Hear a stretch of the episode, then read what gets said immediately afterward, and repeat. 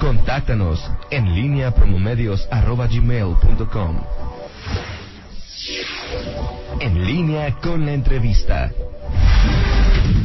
Son las 8 de la mañana con 3 minutos. Hoy se encuentra con nosotros el diputado local panista Miguel Ángel Celín. Diputado, ¿cómo estás? Muy, muy buenos días. Hola, muy buenos días, Toño, Rita, muy buenos días. Buenos días. Eh, varios puntos. Recién se aprobó el Observatorio Legislativo, diputado, una propuesta que tú hiciste en el Congreso. Te lo he platicado en público y en privado. ¿De veras sirve un observatorio eh, legislativo, diputado Miguel Salim?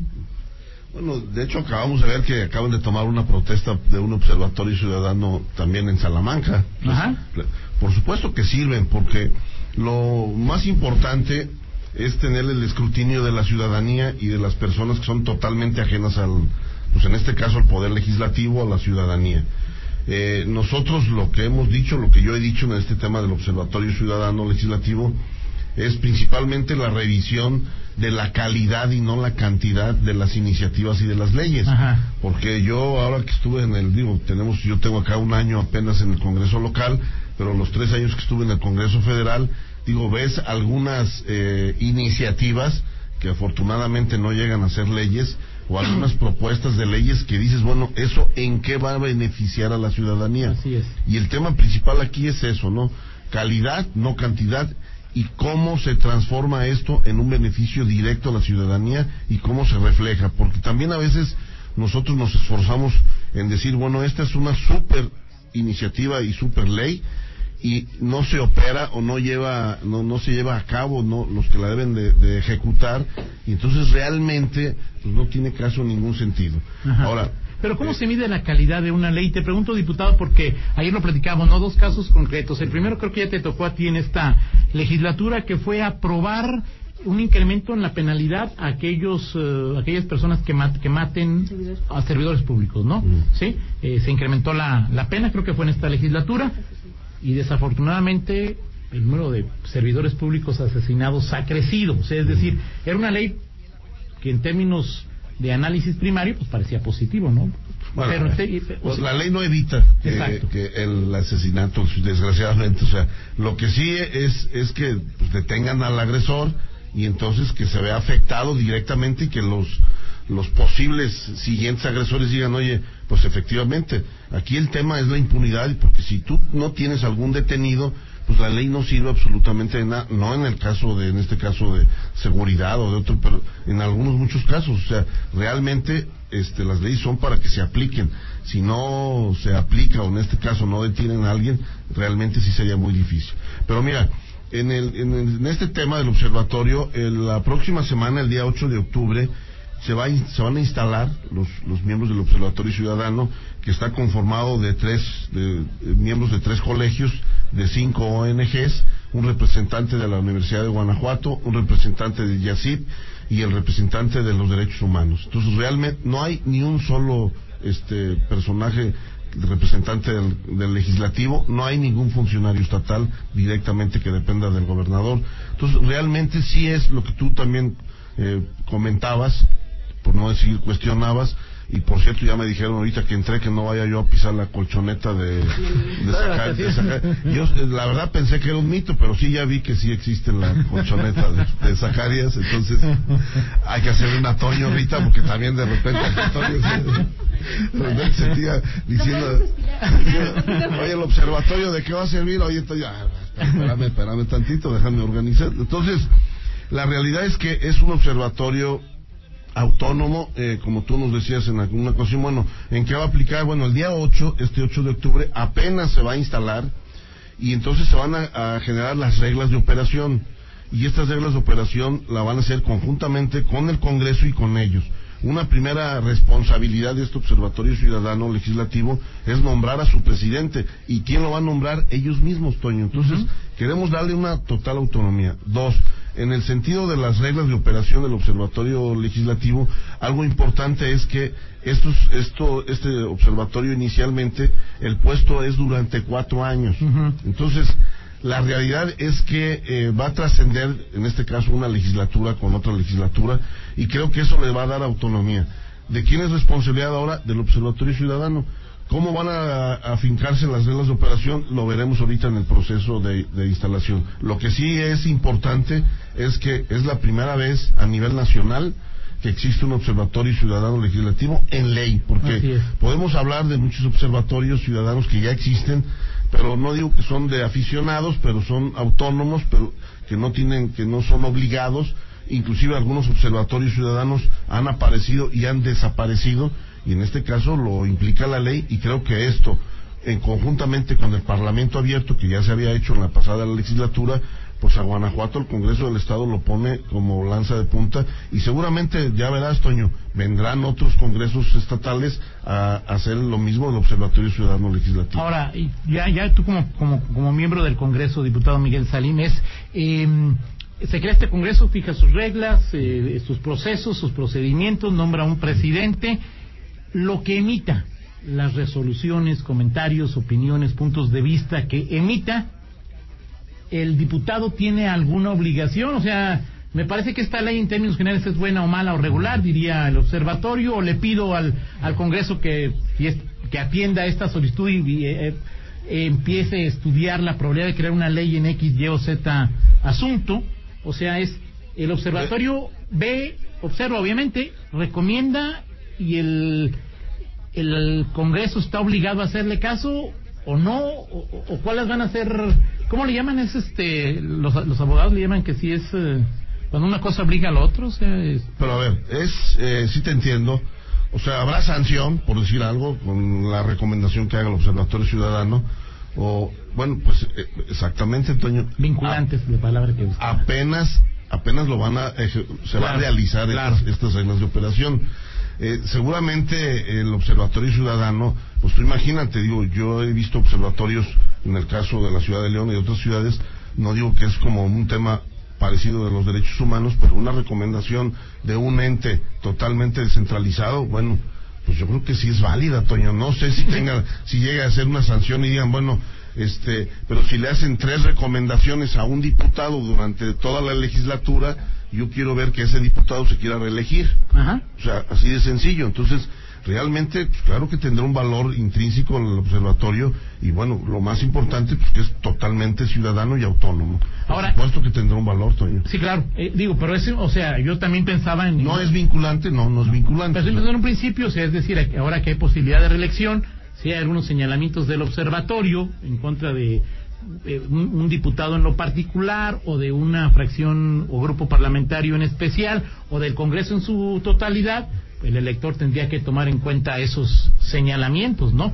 Pero si no hay sanción, o sea, no es de no, no no forma parte, digamos, del del Congreso como tal.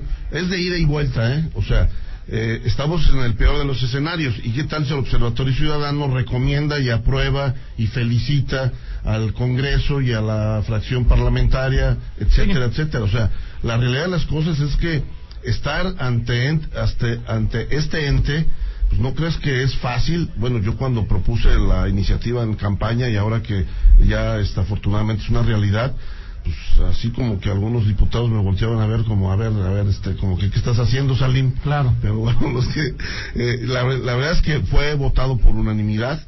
Eh, hay mucha apertura de todas las fracciones de los diputados de Acción Nacional por supuesto que apoyaron esta iniciativa pero finalmente pues así es Toño estamos bajo el escrutinio no nada más eh, los alcaldes, los gobernadores, creo que faltaba esta parte importante del poder legislativo. Eh, también falta esta parte importante, le hacemos una invitación, llamado, a ver si algún diputado federal de nuestra fracción toma esta iniciativa para que ponga este observatorio. Imagínate un observatorio ciudadano legislativo en el Congreso Federal, nada más imagínate esto, Toño. sería una este pues una diversión, pero independientemente de esto, realmente sería algo yo, yo lo viví en el Congreso Federal, digo, algunos compañeros metían iniciativas del Día del Chocolate, del Día del Mezcal, del Tequila, del Doble Tequila, o sea, realmente hay un tema que, que eh, se pierde mucho tiempo en algunas iniciativas y creo que esto va a fortalecer principalmente porque la ciudadanía va a ver otra parte que no conoce hoy del legislativo. Ahora, e, esta parte es importante de lo que señalas, eh, diputado Miguel Salim, es en, en, el observatorio, eh, hablabas de leyes de calidad, pero en términos generales es, eh, ¿cómo califican? ¿Cuáles son las herramientas? O sea, eh, eh, para decir, ¿va a calificar el quehacer de un diputado como fiscalizador, como promotor de leyes? ¿Qué, qué es lo que va a calificar? Y cómo, por ejemplo, si Miguel Salín va, tiene, así va a decir, Miguel Salín tiene tal calificación o, o cómo va no, no, es, no es llegar a decir, bueno, este reprobó, este aprobó. Yo creo que es conceptual el tema. O Congreso general, como comunidad, como colegiado. Puede ser Congreso y puede también ser en lo particular. Y, perdón que insista, pero estas reglas se van a establecer apenas en este momento. O sea, todavía no, será el propio... Observatorio Ciudadano, claro. Este, el 8, bueno, ahorita en este momento apenas se tomó protesta. Se va a instalar te digo, Richard, que Toño se... Es doble colchoneta, ¿no? Es Ahí está la de Miguel ahorita. Sí, sí, sí, está eso. No, apenas se está instalando, se toma la protesta, se toma el presidente del Observatorio Ciudadano. Se tendrán que poner a trabajar seguramente todavía hasta finales de este año, Toño. Claro. Se, eh, ya se, se, tendrá el cuerpo de robusto que hará el Observatorio Ciudadano. Habrá discusiones seguramente entre ellos y la parte legal del Congreso del Estado que vamos a estar trabajando con ellos en decir, bueno, a lo mejor ellos podrán decir, bueno, vamos a ponerle una calificación y a lo mejor se dirá, bueno, no es viable una calificación por esto, pero sí es viable decir este un comentario, una recomendación. Esto yo creo que se tendrá a finales de este año. Yo creo que el próximo año ya estará operando al 100% este observatorio ciudadano y a finales del próximo año, Toño, tendremos evidentemente la primera evaluación del Congreso del Estado, por no decir de un diputado. Eh, o sea, del Congreso, que es el órgano colegiado, ¿no? Es correcto. Igual en León, el Observatorio Ciudadano de León dice, bueno, en el tema de vivienda, en el tema de seguridad, pero el, el, Observatorio Ciudadano no dice, el director de la policía hizo esto y esto y esto y no los agarraron por esto, por esto, por esto. Pero la ciudadanía sí toma un criterio de acuerdo a una observación de un ente totalmente autónomo y ciudadano, y eso es lo más importante. Son las ocho con quince, hacemos una pausa, dirías Rita, diría Miguel Salín, déjale una limpiadita a la colchoneta, porque cuando regresemos de la pausa, tu propuesta de que se sancione con mayor severidad a quien haga llamadas de broma al 911. Es correcto. Pausa, regresamos. 8 de la mañana con 18 minutos. Eh, seguimos en esta charla con el diputado local panista Miguel Ángel eh, Salim. Eh, bueno, diputado, te, eh, te, preguntan obviamente para que te preguntaran lo de las plataformas digitales y el Airbnb, te voy a preguntar, pero al final lo platicamos, pero es esta propuesta que aparece en la eh, agenda legislativa del PAN, una propuesta que tú haces y que tiene que ver con mayores sanciones o penas más severas a quienes llaman de broma al 911. El reporte que tenemos es que del primero de enero al 30 de junio de este año en León, el 911 recibió 1.049.962 llamadas, de las cuales 416.000 han sido procedentes, 633.000 no procedentes. Es decir, que no era una emergencia real o era una llamada ociosa. Es decir, más o menos el aquí en 60%, 60% datos de C4 de... de, el, recinto de C4. perdón, 60% de menos de un año, ¿eh? Sí, exacto. O sea, sí, en este al, año. Al año, llegan este año. en León llega el 72, sí, 73. En este año 60% de, en, en el mes. son 60% y así es, es. ¿Cuál es la, tu propuesta y por qué tu propuesta, diputado Miguel Salim? Dos datos. El primero es el Sistema Nacional de Protección Civil tiene una estadística del año pasado, se recibieron aproximadamente a nivel nacional en el 911 48 millones de llamadas, de las cuales 7 millones, o sea, casi el 86%, fueron llamadas no procedentes. O sea, si en León eh, traemos el setenta y tantos por ciento, en otros municipios han de traer hasta el 90% a nivel nacional. O sea, tú nada más imagínate, Toño, de haber realizado 48 millones de llamadas en toda la República Mexicana, que únicamente sean procedentes 7 millones. o sea, la verdad es que es una situación de, de, de que no... Llamar la atención y preocupante, claro. Dos, en el tema de León, específicamente de León, ya estamos sacando las, las, estadísticas que pronto lo tendremos a nivel estatal, pero en León del año pasado, la información que nos dio el municipio, fueron un millón trescientos treinta y cinco mil llamadas, de las cuales el 72% por, ciento no fueron procedentes. Y tercero, ¿por qué nace o de dónde nace esta iniciativa, Toño? Bueno, nace no por una ocurrencia de Miguel Salim, nace por petición de los municipios. O sea, aquí en el municipio yo me senté con José Luis este, Manrique, en alguna ocasión estuvimos viendo algunos otros temas, este, el tema de seguridad, y tocamos el tema del 911. Me dice, oye Miguel, ojalá y pudieran hacer una, una, una sanción más severa. O sea, es prácticamente, viene siendo una especie de, de necesidad, de solicitud, no es una ocurrencia. Es un problema, digo, hay un problema ahí sin duda, sin duda. Ahora, y por último es, eh, eh, en este tema, es decir, bueno, ¿cómo a la ciudadanía se le ocurre, no digo perder el tiempo, pero prácticamente así es. Y hacer perder el tiempo. Y hacer perder el tiempo a una persona que está del otro lado del micrófono, que es una persona que está preocupada por esa llamada, que es una persona que realmente sí quiere darle respuesta a esa persona que está llamando y no sabe si se va a suicidar, si se va a aventar de un tercer piso, si le robaron un vehículo, si se están metiendo a su casa, si realmente es real la llamada o no es real la llamada. En este caso, Toño, hay un, hay un asunto comprometido, delicado, que la persona que está tomando la llamada en el, en el 911, por protocolo, y creo que es bastante correcto, no pueden colgar la llamada. Entonces, cuando a ti te llaman, no sé, de los de las tarjetas de crédito para promoción, bueno, hasta para cobrar, pues les cuelgan, claro, Claro, así es.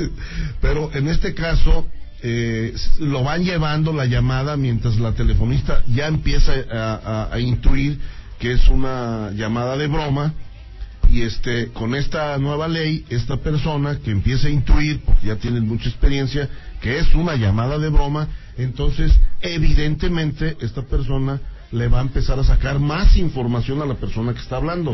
O sea, independientemente que te piden tus datos, tu teléfono, tu dirección, tu número telefónico, etcétera. A lo mejor esta persona empieza ya a saber, dice, oye, a ver, y dime entre qué calle y qué calle estás y cuál es la casa. O sea, es parte de lo que vamos a proponer en esta iniciativa para sacarte más información y esta persona eh, saber exactamente ya detectarla de una, en un caso específico. Dicho de paso que en, en todos los casos, bueno, pues la llamada se, se registra el teléfono de donde estás llamando, ¿no?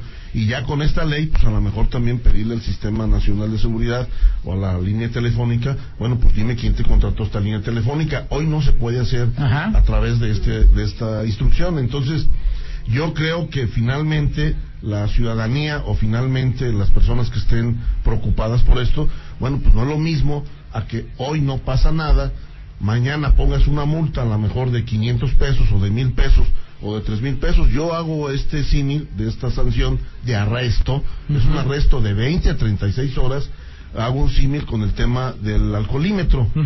Digo, pues si yo traigo dos mil pesos o tres mil pesos en la cartera, y voy a tomar y voy a poner en riesgo la vida de otras personas y me van a detener y llego y pago los tres mil pesos, pues no hay. Pero hoy en día, Toño, tú sabes lo que pasa en el alcoholímetro. Claro, claro. O sea, no hay poder humano de que salgas de 20, 30, no, no. Oye, que voy a pagar y que soy. Juan este, Toño Roche.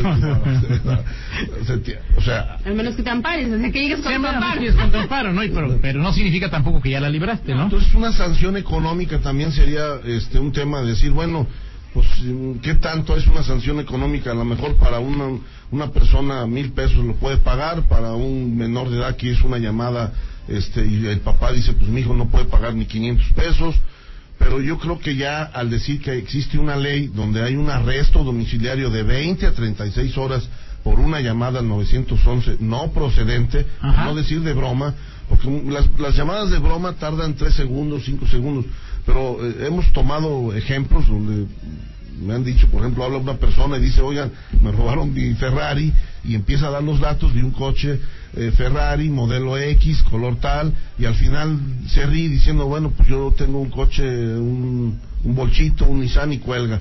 Pero ya entretuvo a esta persona 10, 15, 20 minutos. Claro.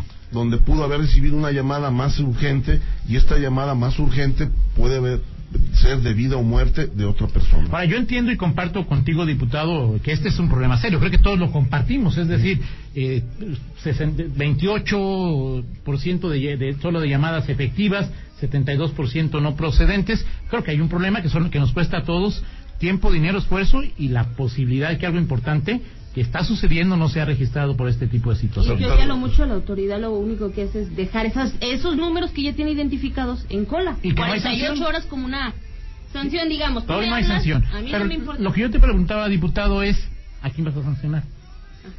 Al que hizo la llamada. O sea, ¿Cómo vas a saber quién hizo la llamada, diputado? Bueno, es lo que te digo. Eh, ten- se tendrá que hacer principalmente una labor con las personas que toman la llamada eh, eh, referente a sacar más información. Mira, eh, por ejemplo, eh, digo, es dar tips para que la gente no hable y para Sí, que eso la es lo ideal, claro. O sea, lo primero es, ¿debería de existir esta ley? Yo creo que no. De- de acuerdo, o sea, en otros países del mundo yo, yo no quiero saber a alguien que se le ocurra hacer una llamada al 911 de broma. Sí, no, Digo, no, no, sí te va. Sí.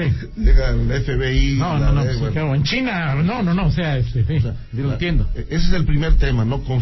Hacer conciencia a la gente, decir, bueno, ¿a quién se le ocurre hacer este tipo de llamadas y que sepan que pasa algo, Toño? Eso Claro, es todo. claro. Entonces, ¿cómo hacerle? Bueno, pues a lo mejor de inmediato en este tema, cuando se sepa que ya tienes la ley en la mano, que sabes que se puede sancionar, a lo mejor crear una línea donde de inmediato, donde tú de inmediato puedes regresarle la llamada a esa persona de parte de la telefonista, corroborar que esa persona llamó e inmediatamente mandar una patrulla, etcétera, etcétera. Eh, no podemos perder de vista que esta es una iniciativa. Claro, y, que esta- seguramente los especialistas en el tema de seguridad nos acercaremos a gente que conoce, a la gente de- que, que trata aquí la seguridad de- del 911 en León, a la gente del Estado. Ellos nos van a ayudar, Toño. ¿Cómo hacerlo? Y hay sanciones. Yo te comentaba que en el Distrito Federal hay cárcel, el 911. Ya hay otros estados que están sancionando. Hay, hay estados que tienen eh, sanciones administrativas. Aquí nosotros también le vamos a abrir la puerta para la sanción, abrirle la puerta a los municipios. Claro. Habrá municipios que puedan sancionar eh, por seis horas, habrá otros que digan, pues yo me voy a la máxima, que son 36 horas. Hoy en día, por ejemplo, en León, lo que yo entiendo que es, hay algunas inclusive este, sanciones administrativas. Hay municipios que no hay ninguna sola este, sanción de nada, de lo absoluto. Entonces, en este, no, entonces yo creo que, insisto, que sepan que existe la ley, que pueden ir por ti a tu casa, que te van a arrestar de 20 a 36 horas y el primero que sea arrestado y puesto ahí eh, a disposición y que la gente sepa como el alcoholímetro, perdón la, la comparación, pero creo que eso ha inhibido, este, bueno, pues yo creo que la- las llamadas, es más, a partir de hoy o de mañana probablemente también ya tengan alguna respuesta, ¿no? Sabiendo que va a haber una ley que simplemente son 20 a 36 horas de arresto, Toño. Ahora, eh, tú lo has comentado, es una iniciativa, pa- pasa por un proceso legislativo, hay consultas, mesas de trabajo y seguramente a lo largo de ese proceso iremos charlando, porque alguien también preguntaba, ¿qué es una llamada no procedente? O sea, es decir, en este, en este mm, momento que vivimos, diputado, de que la percepción de inseguridad está canija, ¿no? Yo veo a alguien y digo, oye, no, me parece que alguien es sospechoso. Y yo creo que es sospechoso. Pero pues simplemente me equivoqué o mi percepción sobre esa persona fue incorrecta. Me van a sancionar por hablar. Oye, vi a dos personas en.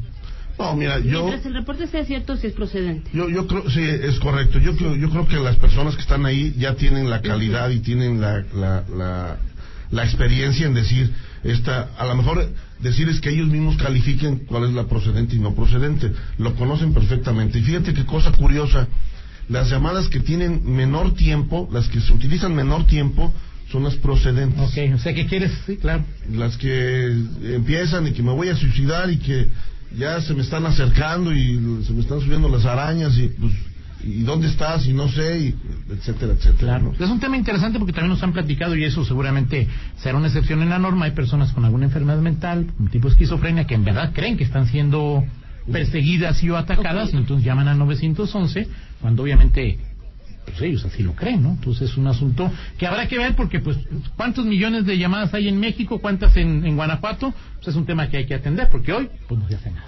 es correcto imagínate bueno imagínate esas 650 mil llamadas que van en este año o sea 650 mil no procedentes 650 mil de recursos de la llamada del tiempo de la telefonista etcétera etcétera etcétera la pregunta es ¿qué te motivó a hacer esa llamada? Claro. Pues yo creo que esto va a motivar a que no hagas esa llamada.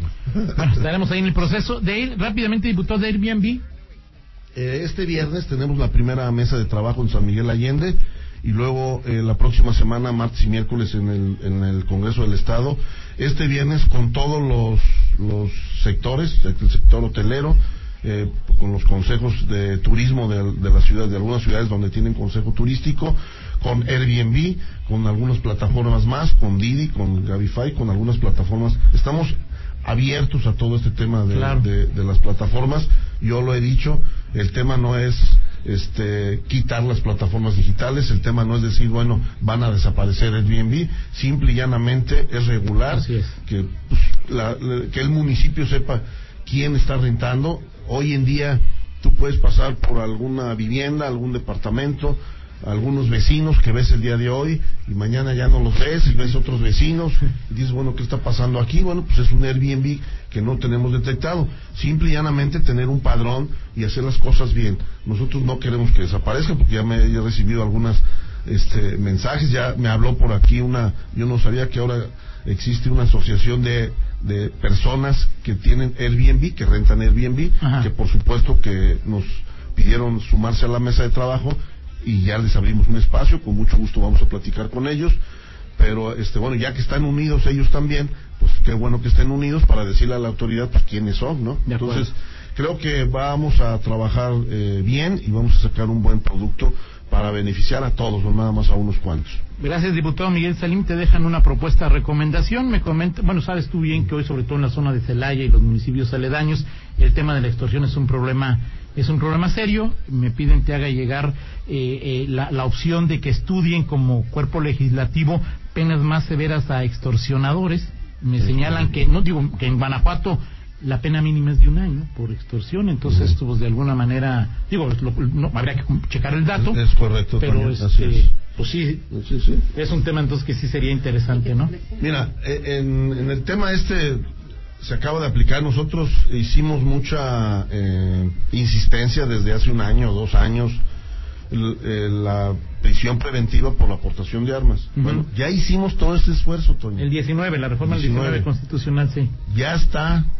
Pero faltan las leyes, este, a nivel federal falta, ¿cómo le llaman? La armonización. Y... Pero mira, finalmente, ¿dónde están los detenidos? O sea, en el caso del tema de extorsión, por supuesto que se está analizando y es un tema que pudiera ser que caiga en el tema únicamente estatal, porque luego ya ves que le cae en el tema federal este y dependemos del tema estatal. Entonces, bueno, es algo parecido al 911 y por supuesto que lo estaremos analizando y claro que hoy que está muy, este, desgraciadamente, con mucha popularidad ese tema, pues hay que, hay que abordarlo. Si me permites nada más, un comentario final. Claro. El día de ayer estuvimos en el Senado eh, eh, de la República en México con el tema de la desaparición de poderes, con el asunto este tan llevado con, el, con Morena. Estuvimos con el coordinador de los senadores, con Mauricio Curi, del PAN, del PAN ahí con la fracción, con los senadores este, Randy Bermúdez y la Güera Reynoso con el presidente, estuvo el presidente estatal del PAN, estuvo eh, por supuesto el coordinador Chucho Oviedo, platicando el tema de, la separación de poderes, que el día de ayer pretendía Morena subir a la comisión eh, el, tema para aprobarlo en la comisión y luego subirlo al pleno. Y el día de ayer creo que sirvió mucho la, la, la presión porque sabía que estábamos ahí 14 diputados locales eh, y íbamos a realizar. ¿Todos del PAN? Eh, éramos 14. Del 14 de, los 19. De los 19, correcto. Inclusive fue, nos acompañó Juan Elías del partido del PANAL. Entonces, este, esta presión eh, hizo que Morena al final lo pospusiera, el dictamen, y lo que busca Acción Nacional es simplemente que este dictamen no, no se suba al Pleno y que digan, bueno, este dictamen eh, es improcedente y, y, terminado el asunto. Creemos firmemente en, la, en los poderes. ¿Platicaron con alguien de Morena? Creemos que, bueno, con los senadores, los senadores del PAN y Curi, ellos sí platicaron, nos estuvieron comunicando ahí la conversación directamente con Monreal, para decirlo abiertamente, y se llegaron a estos acuerdos. Lo decimos abiertamente porque seguramente allá en México también les estarán preguntando. Creo que la presión fue positiva. Este, al final quedamos en que la próxima semana, en una o dos semanas, se revisará este tema para que finalmente sea improcedente. en los tres casos, ¿no? Que es Tamaulipas, Veracruz y... Pues, ¿Por qué no fueron diputados de otros partidos? Si la, la amenaza de desaparición de poderes es pues a los 36 diputados del Congreso, ¿no? de los tres estados, de los tres estados, No, bueno, eh, creo que eh, los argumentos en el caso de Tamaulipas y de Guanajuato no son viables. En el caso de Veracruz todavía la parte legal es, es un poquito más delicada, pero finalmente pues cada congreso hace su, su chamba y creo que nosotros hicimos una buena labor la convocatoria de parte del coordinador Oviedo fue muy buena y ahí estuvimos en el Senado de México el día de ayer. Perfecto, gracias diputado Miguel. Toño, gracias Rita, muchas gracias. 8 con 36, pausa, regresamos. En línea con Rocha. Síguenos en Twitter, arroba Antonio Rocha P y arroba guion bajo en línea.